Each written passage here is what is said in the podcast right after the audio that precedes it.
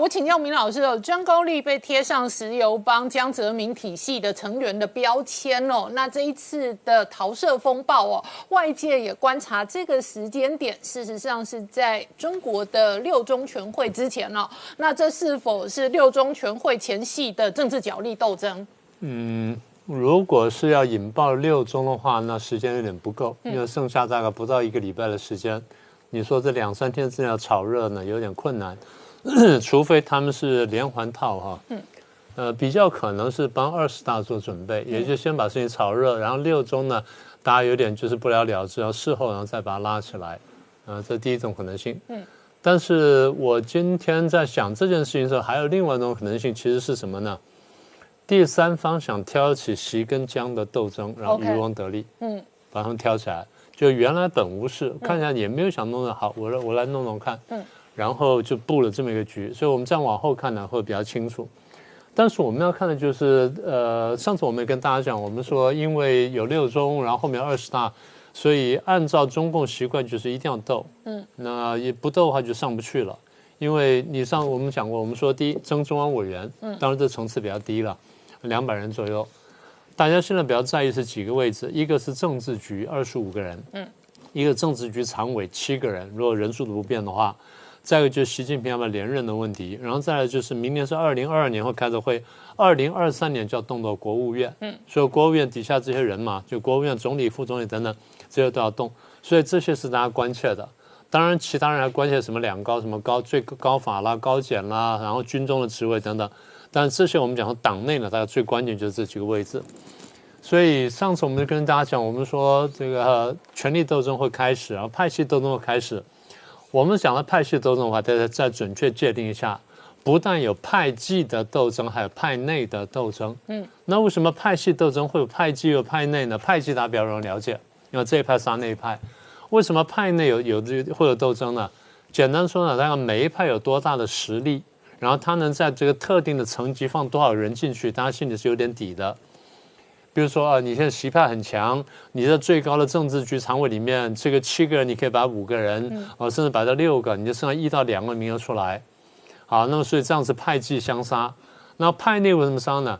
如果我们系球只能摆五个话，那那就是我们这这六个人抢的五个位置嘛。所以派内也要杀，所以派系派内都有杀。那这样就出现问题，就是有的时候你看见说啊，放有关江派东西。不一定是习派放的，也不一定别人放。为什么江派有人想放 江派人在？为什么把他上去的我江派的人就我就上去了？虽然我们两个都是江派，所以我才说有可能是第三方布局，然后让你们两方杀，这都有可能。啊，那我过去讲，我说大家这段时间看大陆的报刊杂志跟网文呢，要比较注意，你要看一些读一些蛛丝马迹。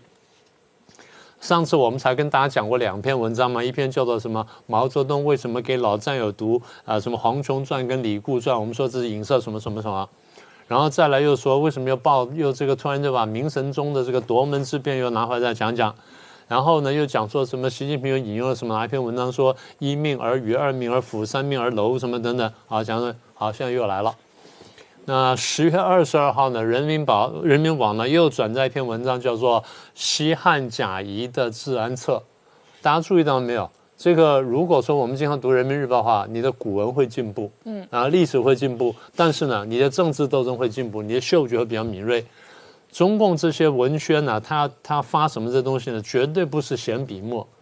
每一篇文章，甚至每一个字，他都都精心雕琢，他就把那风向放出来，他就要带风向用的。好，那这篇在讲什么？啊，这个人民网转载说，贾谊呢讲这个治安策讲什么？他说他看见汉朝当时呢情势是有不稳定的这个一些因素在，而天下最不稳定因素呢在于诸侯。为什么？诸侯呢这个土地很大，然后呢这个老百姓很多，然后强兵重器。然后呢，又收了一地的财富。你说他有了官僚系统，在那边最一做占地为王，那就算了。他还对中央窥探，他在朝中安插亲信，然后买通大臣啊，随时随地窥视中央的这个动态。一有机会呢，就可能会起兵作乱。所以诸侯一起兵的话就麻烦了。大家也知道，汉朝呢就有过这种事情。所以这个贾谊说，你看从汉高祖开始到汉文帝的这种例子呢，比比皆是。那我们看到什么呢？我们现在看到就是当今的中国呢，经济在下行，失业在高涨，然后物价开始往上飞，或者灾各种灾祸呢，这个连绵不断。中国大陆里面没有诸侯，但是有高官呢，党内军内各种各种团团伙伙都存在啊。官方在在骂孙立军的时候，想说搞团团伙伙嘛，骂公道安时候也在骂团团伙伙。所以，而且这些团团伙伙不只是团团伙伙，他不是说光在那喝酒啊、吃肉啊什么等等，随便讲个发个牢骚。这些团团伙伙呢，曾经在企图暗杀习近平，那这就不是一般团团伙伙了。所以贾谊说啊，这样回来贾谊了。贾谊说这是。君弱臣强的关系，因为这是一个颠倒的关系。臣子太强了，国君太弱，所以不行。所以要干什么呢？削弱诸侯。嗯，好，那所以削弱诸侯，结果什么？文章说一切权力要归于中央，嗯，也就确立中央对地方的绝对优势，才能保证绝对权威。哎，不好意思，大家现在在别的节目上一天到晚讲说啊，现在习近平多强多强，权力多么巩固多么巩固。我们从一上节目就跟大家讲，我们说习近平的权力没有外界讲的那么巩固。现在他就要告诉你说，一切权力归中央。我们觉得有什么能不归他的？他现在还觉得不够，现在就说还要归中央。所以我们就知道说，其实在他看起来，有些权力仍然没有归中央啊。这是第二个部分。第三个部分呢，这个治安策里面讲说，啊，要搞，有人说要搞黄罗黄老之学，无为而治。啊，黄老之学无为而治呢，短期可能会刺激经济，那后果什么呢？牺牲了社会秩序跟道德风气，导致贫者富者两极拉差距拉大，然后呢，这些强者甚至他可以掌握了国家的命脉、经济命脉，从而影响政治。这不是在讲马云这些人吗？嗯嗯，不是讲马化腾这些人吗？不是在讲高科技这些人吗？所以现在我要要这个，不是搞二次文革，我常讲说这些。媒体人都说读错东西，他是要搞搞夺权斗争，他在在削藩，在削弱这个对他可能出现这影响，不是要搞二次文革。好，那么如果说贫富悬殊会导致社会动荡，然后贫者会起来造反什么等等，那怎么解决呢？他说，执政者呢就不能无为而治，必须有为而治。我们要强力整顿，要依靠法律了，要建设道德了。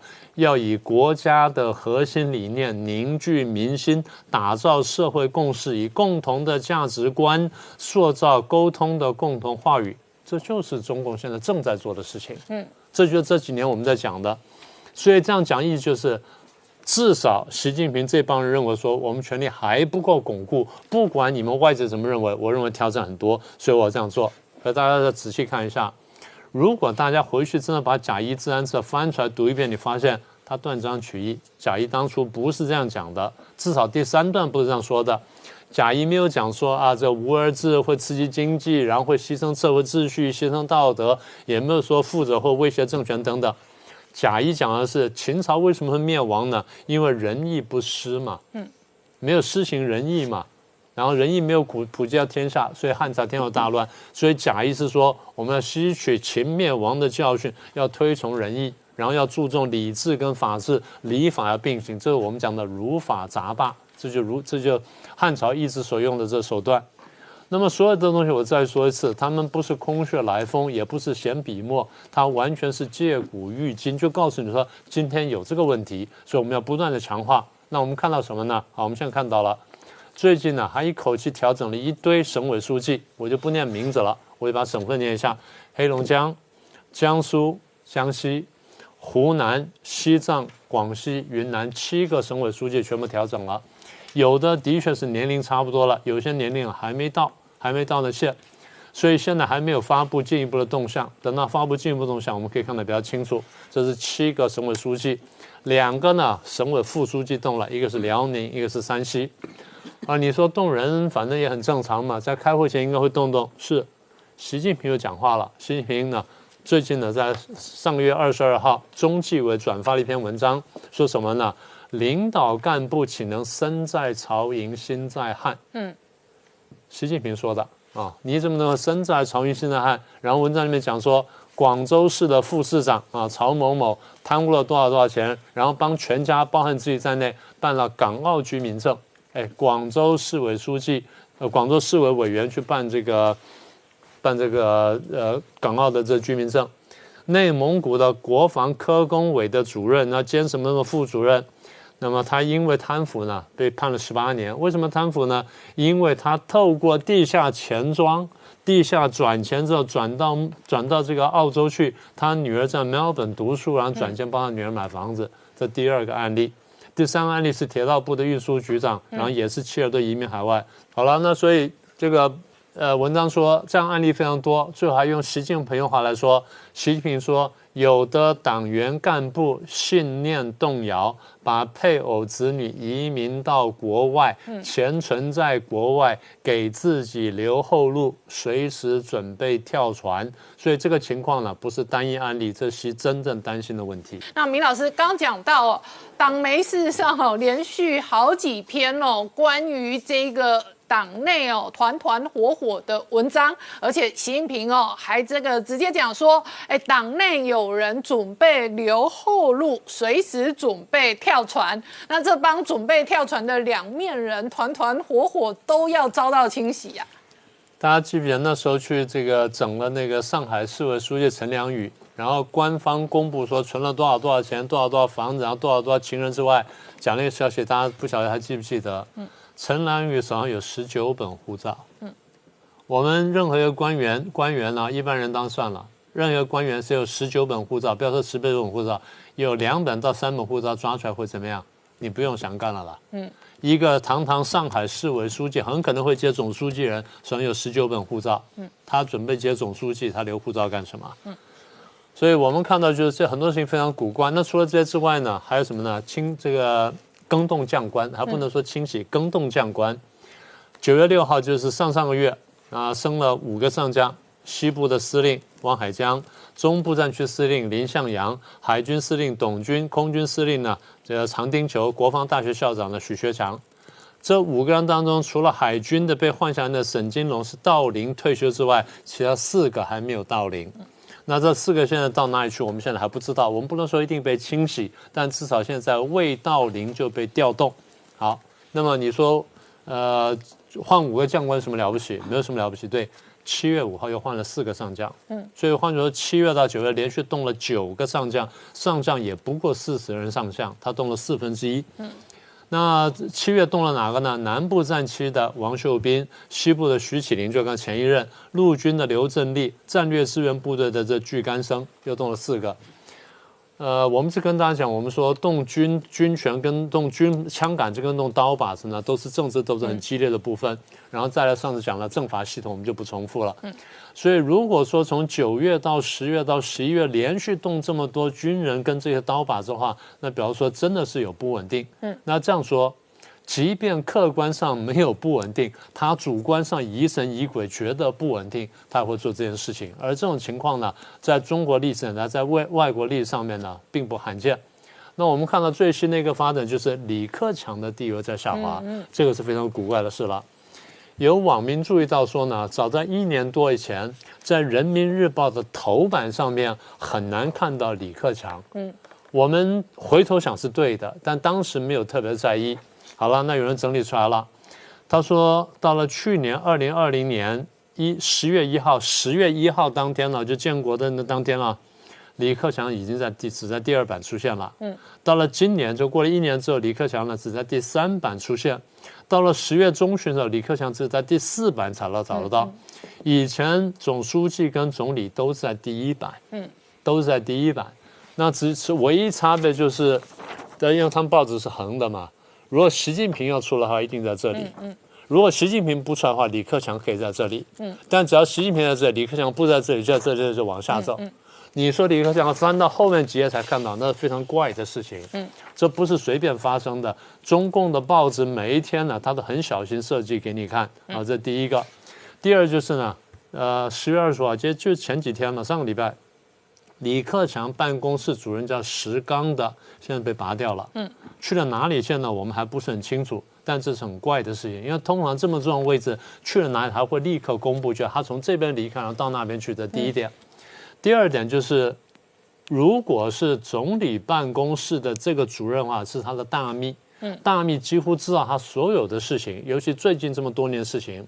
石刚跟他跟了多少多少时间呢？超过十年。嗯，一个十年的大秘书被这样动了，而不是很明显的告诉你高升，这个事情也是很奇怪。嗯，所以李克强第一呢，在报纸上越来越少见；第二，他这个大秘书的位置被动掉了，这都是不寻常事情。我再说一次，我们不是说李克强一定会倒霉，但李克强的权力下降，这是非常明显的事情。嗯，好，那下一个问题就是。如果李克强权力下降的话，那么明年怎么办？不是明年要开这个是二十大了吗？嗯，他没有，他年龄没到啊，他是一九五五年生的，他现在还在七上八下的范围之内。你若如果动了七上八下，你说再年轻人都得下来，那没话讲。但是照如果按照七上八下，李克强是还不能动的。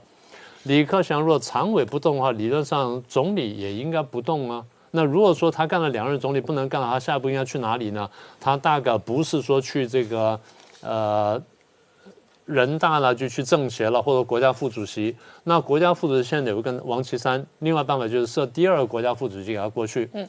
但有人说以李克强个性，就是他可能全退。那么这样一就是说，那李克强位置有人要有人接，那谁可能会接呢？大家现在猜是胡春华。为什么呢？简单说。他有两个过去算是相对重要的下，胡春华过去两个相对重要下属，最近被拔上来了，而且比较高调的报道，所以我们来看看这个猜测对不对。不过这还有一段时间呢，所以我们还有时间，我们慢慢看。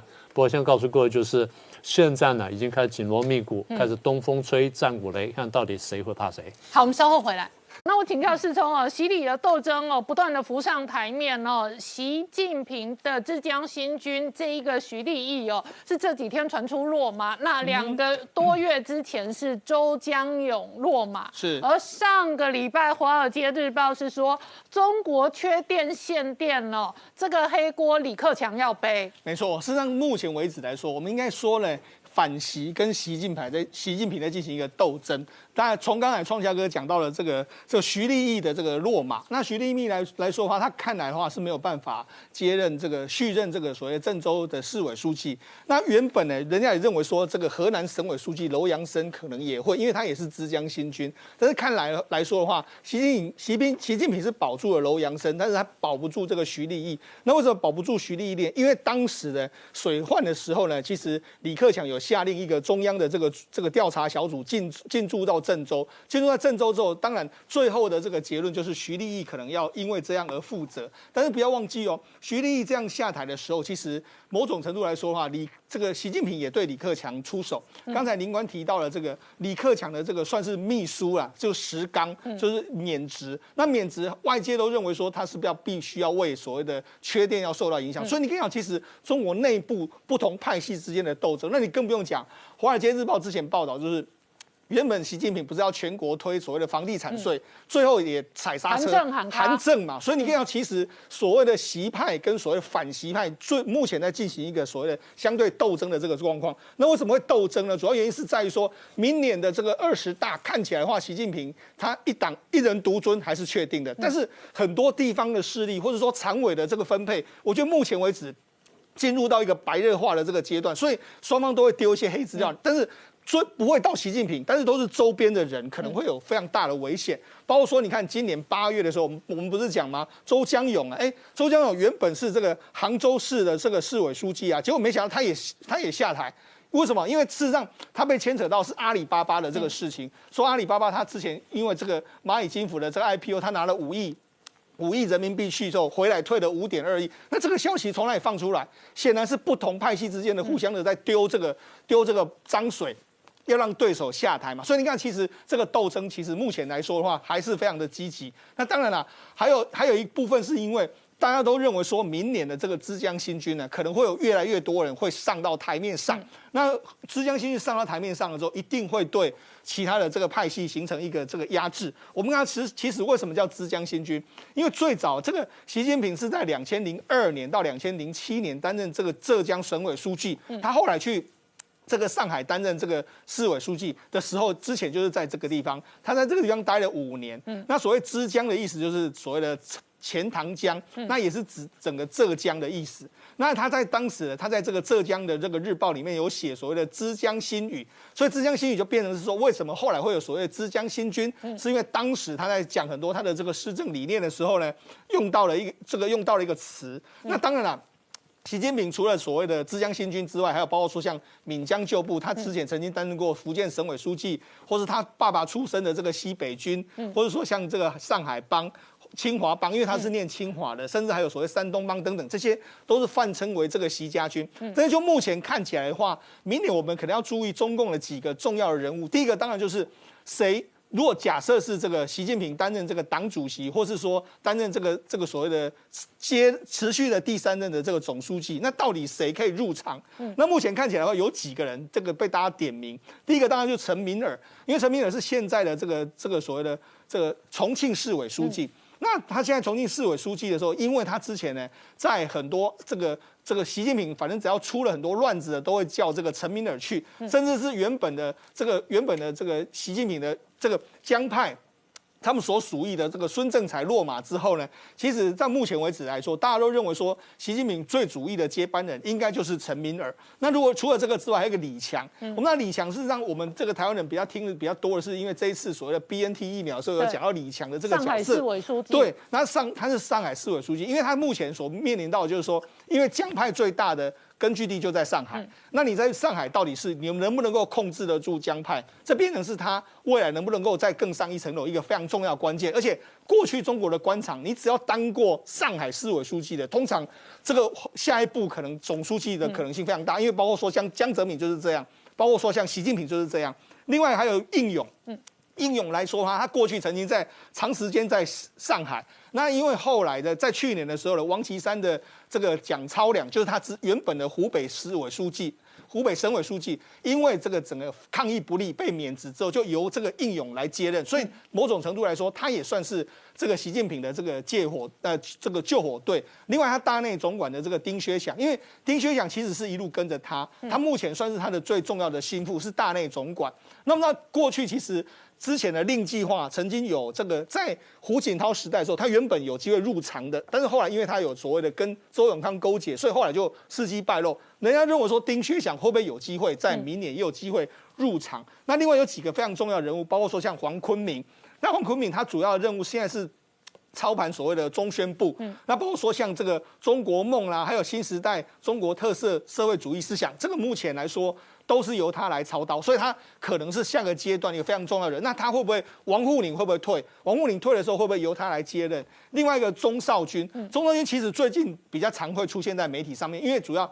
这习近平在军中所有的人事呢，包括说怎么调动，其实大部分都是由他来这个跟他做一个决决定的。所以钟少军其实是他在这个军委书记里面一个非常重要的这个幕僚。另外一个还有陈一新，陈一新来说呢，他目前是这个目前的位置呢，他是在这个政法委担任这个秘书长。那未来可能就是由他来接任这个政法委的相关的这个状况。所以你看，其实。清一色的，习近平在持续的这个清洗那个外部势力，然后让他的浙江新军上上任。当然了，很多在未来没有办法享受到这个权力分配，当然会对他提出挑战。所以我觉得接下来一直到明年的二十大之前，我觉得会有很多中国官场的黑资料可能会丢出来，那双方斗争的这个状况，这也是为什么习近平。这时候不会出国，因为他至少要等到稳到明年有对习近平的两个重要任务，一个是冬奥，他要确保冬奥办完，冬奥办完之后二十大要顺利进行，这才能够完完成他最这个圆满的这个任务。好，我们稍后回来。那我请教志胜哦，新平的习家军哦有六个派系，那最核心的派系当然是枝江新军，所以枝江新军每一次有人中箭落马，都会引发媒体高度关注。是没有错，从这一次的徐立义的状况来讲，就可以看到说，其实知乡勋军不仅是这个习近平的核心的派系，同时也是其他。反习派的这种虎视眈眈的对象哦，那让我来看说，习近平为什么会呃重用枝江新军，或者刚刚提到的其他各式各样的派系，他的所谓的六大派系，主要原因是习近平上来的时候，基本上没有信得过的人，无人可用。你要知道，他这几年忙着斗争江派，忙着斗争团派，一路斗争下来的过程当中。没有相信的信得过人，那怎么找信得过人？只能找他整个呃发展背景当中。有相关的。那哪六大派系？第一个当然目前最重也最多人的就是他这个位置分布最广最广的哦，然后占据数量最多的就是浙江新军，就是刚刚所提到的，他在二零零二年到二零零七年担任浙江省委书记的时候的这一批人。嗯，这一批人当然比较最重要的，我们都要讲大阿哥、二阿哥，就两个，一个李强，哦，上海市委书记，一个重庆市委书记的这个陈明尔，这两个人就被认为未来最有可能，你说接班习近平也好。或者是被认为所谓的大的习家军里面的大阿哥、二阿哥，这是浙江新军里面最长。那当然还有很多在浙江新军里面当中。呃，这个当时在浙江跟他共事的呃许许多多的人 哦，刚刚你都提到的现在的湖北省的省委书记应勇，这也是一样哦。然后包括了这个江西省委书记刘奇等等，很多都是哦浙江新军。那所以徐立毅只能叫做浙江新军里面的二军。嗯。但是你看，当斗争徐立毅的时候，其实都大家都知道这是剑指习近平。哦，那浙江新军他派系最大，哦人员最多，这是一个区块。那第二个其实是所谓的呃我们叫闽军或闽江新军，你要知道呃习近平。他在福建待了差不多十七年的时间，所以他在福建其实也有一批人哦，是这批人是跟着他从福建一路过来的哦，包括了现在的发改委的主任何立峰，嗯哦，包括了这个呃。现在的这个北京市的公安局局长也是公安部的副部长王小红，也是这几年以来一直没有出事的唯一的公安部长，因为这是他的从福建一路带下来的心腹，也被认为是未来这个公安部部长的不二人选。这就是闽江新军的主要的人。那包括了在香港，你看这么重要的地方，他放了一个他的这个香港中联办主任王志明，这也是他过去在福建的这个状况。哦，那包括最新的之前当过国台办的副主任的郑乍杰，他在九月的时候去这个升任。安徽省的省委书记，这个也是他在福建时候的旧部。这些人都是所谓的闽江新军。那其中有两个人最特别，他一路从福建跟到这个这个浙江。然后再跟到北京，被他认为视为心腹中的心腹，两个一个是谁？北京市委书记蔡奇。哦，呃，对，这从一路跟着他，所以当他到的时候，他一定要把北京这个重中之重的地方交给他唯一信任的提督啊。对，而且蔡奇在就在接北京市委书记之前，当了什么位置？当了国安委的主任。嗯，就是说事实上这个最重要的九门提督的位置，一定要给他一路跟上来的蔡奇，这是一个。第二个，我们都知道。老共就是两把两两两个东西嘛，一个是所谓的宣传，嗯，一个所谓是组织。那中宣部的部长黄坤明也是一样，从这个呃呃福建一路跟到浙江，然后现在担任中宣部的部长，负责习近平所有的内宣外宣工作，嗯，哦，帮习近平粉饰太平。那这样的人就是你看，他既有浙江新军以及闽江新军的特色，这是两个主要的最大也是最主要的两个派系。那再来呃比较小的几个，譬如说。呃，这个西北军，西北军主要是以习近平他爸爸的旧部，或者是他当时在西北的一些一些这些呃认识故旧为主。那当然最重要最重要的就是栗战书。哦，那从栗战书推演出来之后，包括了现在的广东省委书记李希，嗯，这个也是他爸爸那时候的这个旧部下来的。然后包括最有趣的是，现在的黑龙江省长叫做景俊海，嗯，他最有名的事情是什么？他最有名的事情是在陕西的时候大修这个习仲勋的陵墓，啊，一路升官升到了这个黑龙江的省长的状况。哦，这个是所谓的西北军，那这人数相对少，但是你要知道栗战书本身。他他本身已经是常委，所以他有一定程度的影响力，对习近平还有对整个派系哦。那再来呃比较小的派系是清华系，就是以习近平的当时在念清华的同学为主。那这个人就很好玩的，就是习近平在念清华大学博士班的时候的号称的室友。嗯，那后来习近平高升之后，就把他当了清华大学的校长，现在竟然直接高升为。这个中组部的这个部长叫陈希哦，那以他为首，那当然还有包括现在北京市的市长陈吉宁啦，哦，陕西省的省委书记这个胡和平这些人，这些大概是所谓的清华帮或清华派系哦。那因为他在上海待过一小段时间，所以他在上海的时候。呃，也有收编的一些一些人，就是我们把它叫做浦江新军，就是所谓的黄浦江的浦江新军。那最有名也最神秘的就这两个人，一个是刚刚都提到，一个是这个中办的主任丁薛祥，嗯，哦，一个是刚刚讲的这个军委办公室主任钟少军，嗯，这两个人都是非常非常神秘，不太轻易对外面看到的一个状况。那这些都是习近平过去在上海收编一路下来的人，哦，那。最后一个，我觉得也是未来最值得注意的，叫做军工系。嗯，因为事实上，习近平跟军工体系应该没有任何关系。嗯，可是他这几年来，大量的启用了所谓啊航天啦、航太啦、化学啦、哦兵器工业这些所谓我们把它叫军工系的人。嗯，为什么用这些人？后来有一些研究认为说，这些人过去哦跟江泽民派系、跟胡、跟这个周周永康这些人、跟薄熙来讲没有任何渊源，他就是在国企工作嘛，所以他没有任何渊源，干净的。嗯，那干净的习近平愿意用，所以你会发现现在军工系在习近平的六大派系中也占据了相当多的位置。譬如说刚升上这个湖北省长的许清，嗯，哦，譬如说现在的这个呃辽宁省的省委书记张国清，嗯，哦，譬如说这个湖南省的省委书记张庆伟，嗯，以及还有山东省的省委书记这个李干杰，这些都是军工系出身的。那这些有一个特色就是他是技术官僚出身，对，他没有过去参与这么多政治斗争，习近平反而信得过这些人。嗯，那可是你看这么多派系之间哦，合纵连横，这些都是为了什么？为了明年二十大，谁要入局？谁要入场？现在都在做一系列的布局跟斗争，但是这个你死我活、鹿死谁手还是不知道的状况。好，我们稍后回来。拜登今天嘴了习近平，说这个习近平缺席 G 团体哦，那他感到非常失望，因为他已经七百天没有出国了。其中一个外界揣测最重要的核心部分是北京内部哦，为了六中全会跟二十大提早清理战场，乃至于政治斗争哦，习近平的这一个相关的浙江新军。哦，那其中一个指标人物徐立毅哦，哎，最近哦显然是落马了。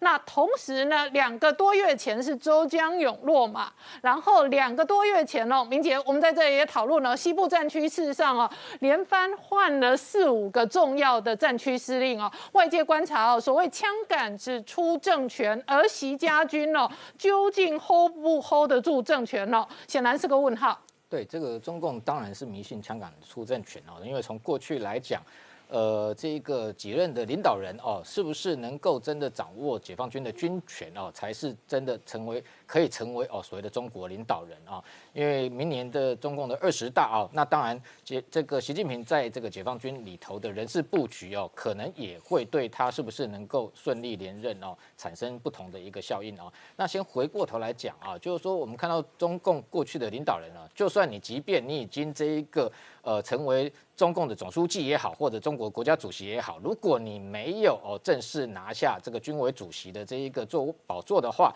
基本上啊。还是不能算是真正掌有实权的中共领导人。那甚至就算你真正的已经接任中共中央军委主席的这个职务，可能也不见得实际掌握军权啊，或掌握实权。因为像这一个习近平的前任胡锦涛就是啊，那这个江泽民这个呃下台之后，他还保留了军委主席一段时间哦。那即便把军委主席交给胡锦涛，其实从事后观察哦，整个解放军系统也都还是江派在这个组长啊。那所以为什么习近平十八大上台之后哦，急于要清理内部的一个江系的一个势力啊？那从不管是呃这个呃各级将领的一个人事布局的这个这个角度下手，那培养所谓的习家军，那近期连军工的企业都开始清洗啊。那我先谈这个上将布局的这个部分啊，因为到明年中共二十大。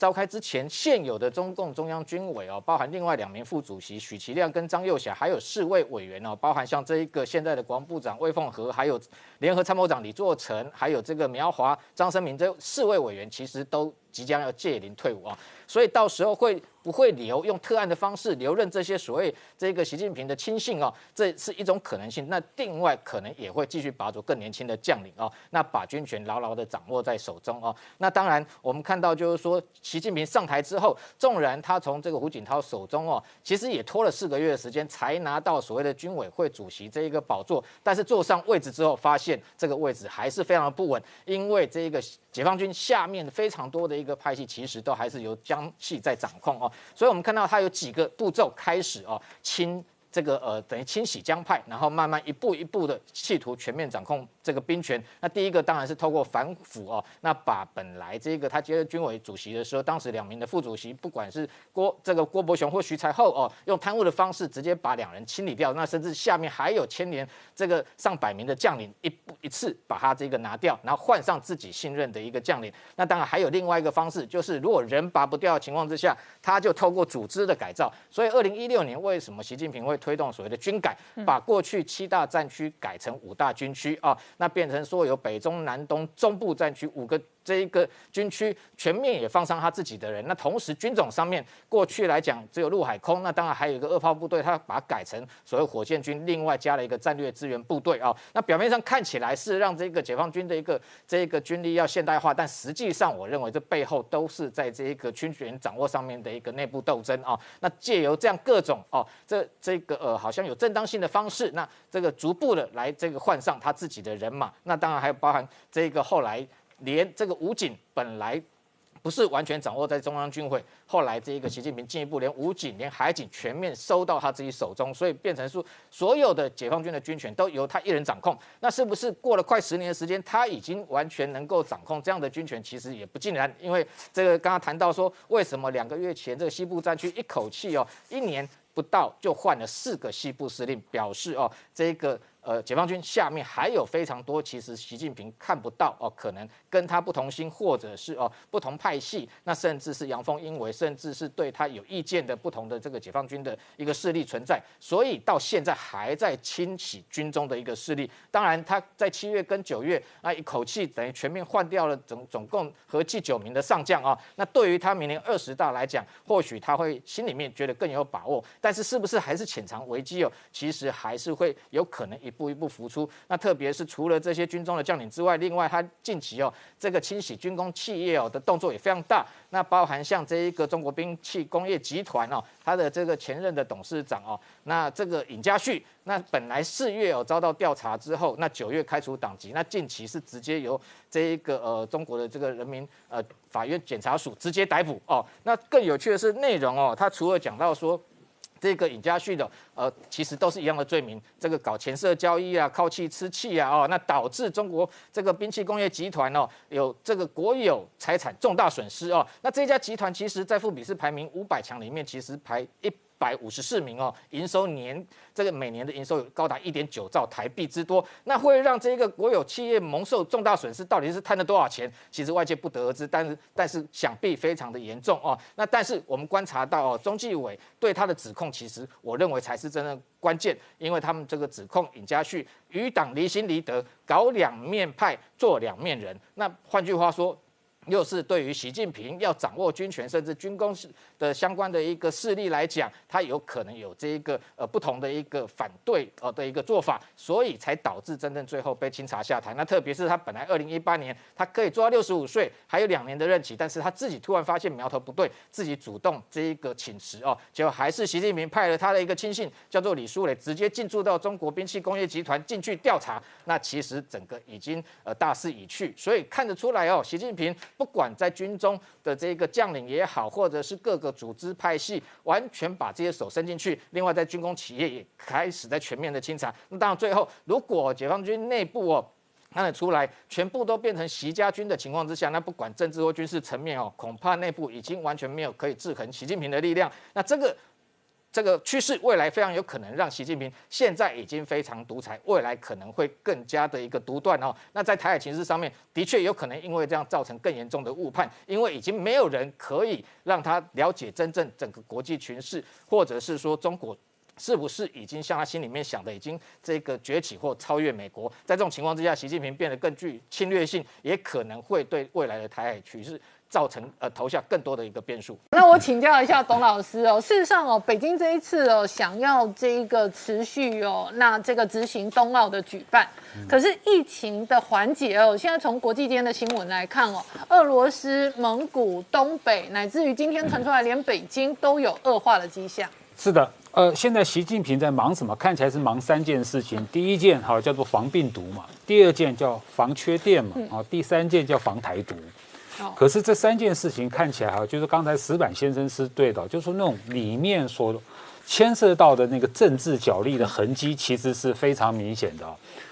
这个呃病毒的问题啊，防疫的问题哈，就是说到现在为止，怎么还在此起彼落？刚刚说的哈，其实北京部分城区的确是封城的，还扩及到甘肃、黑龙江、内蒙古嘛，十一个省份哦。那你只要一谈到防疫，在中国的防疫，你只要一谈到这个问题，你马上会想到下一句话：由习近平亲自部署、亲自指挥。你一定会连带这八句话。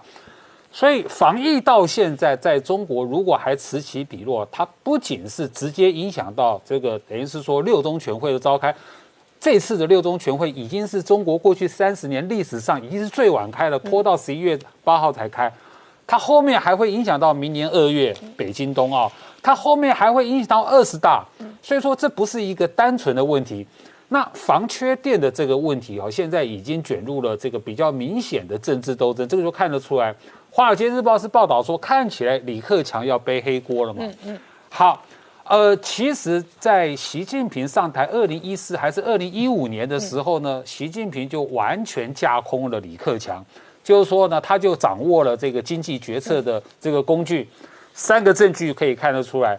由习近平来主持中央这个哈财经贸易会议，嗯，由习近平来主持中央经济工作会议，嗯，甚至习近平还借很多次的政治局会议来来讨论所谓的经济工作、经济形势。所以，第一个，李克强的经济权力早就被这个这个习近平给架空了。第二个，习。李克强还变成一个小媳妇，什么小媳妇呢？过去哦，这个中共总理啊，这这个等于说他的活动的照片啊、影片啊，其实呢，按照中共的官媒哈，你放完总书记了之后，你就要放李克强了。我们看到很多次李克强是被消失的，譬如说他去看灾，譬如说他讲的那一段话，六亿的中国人都只有一千人民币的这个收入。好，回来讲这个缺电的这件事情啊，说李克强要背黑锅，他还真的是背黑锅，为什么？还记不记得？虽然二零一八年是李克强下令，他的电价哈要要往下降，不能往上涨。为什么？因为二零一八年开始中美贸易战，嗯，中美贸易战以后也是习近平你自己先提出来要六稳，嗯，六保嘛，还记不记得我们都讨论过嘛？稳物价嘛，哎哎，六稳里面就有一个是稳物价，就是你习近平直接下令的。结果呢？现在哈，等于说缺电了。嗯，你要怪到这个这个，等于是说李克强的身上。嗯，好，那到底是今天中国的缺电，到底是因为六稳？嗯，也是你李李呃习近平自己下令的，还是因为碳中和？嗯，好，这是第一个问题。缺电的后面还有第二个问题，就是缺煤嘛。对，缺煤你能怪这个这个李克强吗？不行啊，因为缺煤很简单啊，缺煤就是。你的美丽中国，习近平的美丽中国，习近平的反腐败造成的嘛？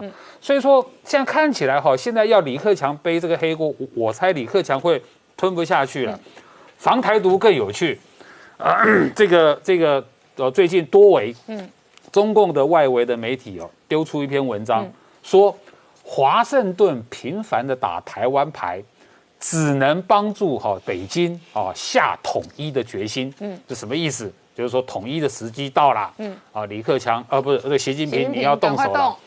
环球时报。给习近平跳吗？对，当然是那个环球时报胡锡进，这个我们讲了太久了，他这个高级的习黑子啊，嗯嗯，针对这个事情啊，这个环球时报是说美军在台这个事情，嗯，肯定已经破底线啦，嗯。这个哈，这个这是作词，嗯，哦，所以说呢，哈，这个事情是不可原谅的，所以你就可以看到北京里面哈，有个氛围在炒作哈，要这个挤兑啊，习近平赶快的哈，这个武力攻台，同时还是回到多维那篇文章啊，你看多维那篇文章，我就写的很高明，华盛顿频繁的打台湾牌，所以始作俑者其实不是台湾，嗯，始作俑者是美国，华盛顿，哎，是华盛顿。然后呢，这个在北京有也有一句话了哈，所谓的台湾问题，说到底是中美关系的问题，这是他们常讲的嘛。所以这什么意思呢？你要打台湾的意思，就是在挤兑习近平要来跟美国开战。嗯，他其实是这个意思。嗯，所以看起来，我觉得习近平他是没有上当啊，因为他最近的。哎，那我回应你哦，我前天才播一个这个美国前国务次卿克拉奇哦，他接受美国之音的专访。他说：“习近平碰台湾的话，就直接政权灭亡。那你刚刚 说有人挖坑叫习近平来碰台湾啊？我我只能这样讲哈，因为因为过去习近平反贪哦，其实他尤其是在海外去抓那些所谓的好什么湖嘛，好猎狐嘛，很多上海帮的在海外的资产或是在海外的高官投靠了美国。嗯，那我我能怎么办呢？对，一方面抓我，一方面美国也在抓我，那我只好投靠美国。”我只好跟美国政府挂钩，所以说所谓的里应外合，我觉得是真的有这么一回事，因为这是很合很合情理的。每一个人都想保命，每一个人都想保财产。如果我就我人就在美国，我的财产也在美国，我投靠美国刚好而已啊。投靠美国的话，我还告诉美国，我跟美国合作怎么搞倒习近平，搞倒习近平，搞不好我回中国以后又是风生水起，嗯，对不对？又是一方场场面了。所以这是一个很合乎政治逻辑的举动。好，我们稍后回来。好，我先请教石板明夫先生哦。今年的冬天变数很多，首先第一个是能源危机的压力，其实这是全球的，全球的石油、天然气事实上都有压力。然后紧接着哦，台湾的疫情哦逐步的解封，而且降低管控，可是在中国内部传出来是不断的扩散。事实上，北半球哦，现在阅读到的外电新闻当中，包含俄罗斯的疫情也恶化，蒙古的疫情也恶化，然后。那？媒体甚至传出来，北京可能要启动封城，主要是担心六中全会的召开哦，造成疫情的扩大。你怎么看？哎，我觉得这个怎么这次疫情是很诡异的，有的时候很多弄不清楚。比如说，日本现在不知不知道为什么原因，日本疫情每天都在降下来。对，这个过去的时候，菅义伟内阁的时候，基本上是酒吧是晚上八点以后不可以营业，不可以提供酒，弄了很多很多的防疫措施，不停的不停，疫情不停的扩大。嗯，现在安田上来以后，什么也没有做，说大家可以随便吃随便喝。对。结果疫情一直降下来，所以说有人说呢是是国运还是人运？对，都有关系。但有人说这这一定是日本隐瞒了嘛？日本减少这检查数量，这个是绝对没有的。因为我们所有的日本媒体现在削尖了脑袋想找原因，如果有隐瞒的话，绝对爆出来嘛，这是一个独家嘛。但是说确实，他那个检查的就是阳性率在直线下降。对。所以这不知道为什么，但是说呢，大家还不敢掉以轻心啊，怕马上第六波再来。但是现在在全世界所有疫情之中呢，据说有两大黑箱，一个是中国，一个是北韩。嗯，北韩的疫情到现在为止，它有多少人感染，去世多少人，有没有打疫苗，大家都完全不知道。那么中国呢，它是比北韩呢稍微清晰一点，但是我们要注意到，中国今天所有的关于疫情的消息。都是发自中国的央媒，中国的就是官媒，外国媒体是一句话也写不着。外外国媒体被牢牢控制在北京，关于疫情的采访是根本采访不到的。他们写的文章也只是拿中国的发表数字在写，但是中国的发表数字有很多矛盾的地方，很多弄不清楚的地方。比如说，中国有一个统计，我们知道中国的统计是他把无症状感染者不算这个感染人数。那样的话就是很危险的，对不对？因为无症状感可以传染别人嘛。所以说他的数字都不是真实的。然后呢，他就是说，有时候有，有时候没有。有的时候呢，突然之间，就是说，好像没有采取什么措施，这这个这个就就消失了。而且呢，它是跟政治是非常有有有关系的。嗯。呃，就是说，其实大家注意到，其实，在凡是在北京啊。召开就是北要要封城啊，北要要控制北京，就中国一定一旦有重大的政治动作要开会啊，有什么活动的时候，基本上都会在北京周边传出一些疫情的消息，然后借机北京呢就严格控制。嗯，我觉得他这有一个呢，就是因为我们过去在中国采访的时候见到的就是，凡是有共产党有有会议的时候。全国各地的上访者，对，都会用各种办法进入北京城，然后去拦车队啊，去做很多动作。另外呢，还有个外媒嘛，外媒也是最活最活跃的时刻嘛，他们会采访一些上访者，会采访一些，也就是按中国说的社会阴暗面的事情嘛。但是说一旦要这个有疫情出现的话，中国就有一个非常顺方便的理由，谁也不许进北京，外媒你不许乱说乱动，老老实实在办公室里面待着。所以说呢，消息就没没有控制出来了。所以说，我觉得他可能这个疫情呢，就是中国的疫情不，当然不会不会很严重，但是说呢，我认为它是一直没有消失，但是它往往在政治利用这些数字。那么另外一个呢，就是很多诡异的事情，就是最近。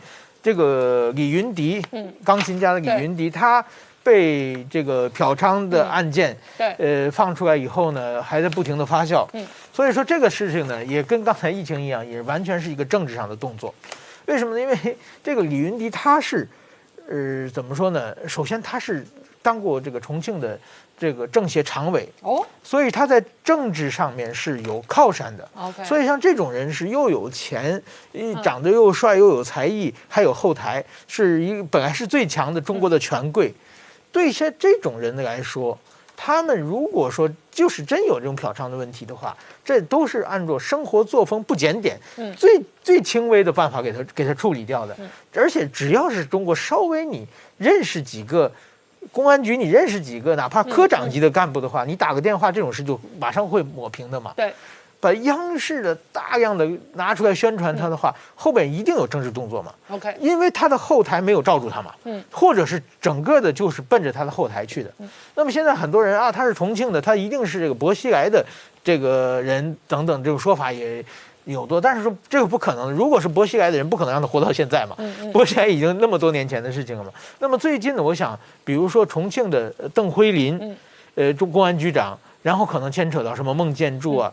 应该是跟这个也许有关系，但是我们发现邓辉林也是重庆市公安局长，这个等于说李云迪也是跟重庆有关系。问题是重庆现在党委书记陈敏尔是习近平的人啊，嗯，他自己每次是不是我想反习派啊？就是说，其实这个越重庆越出事，其实最难看的是陈敏尔嘛。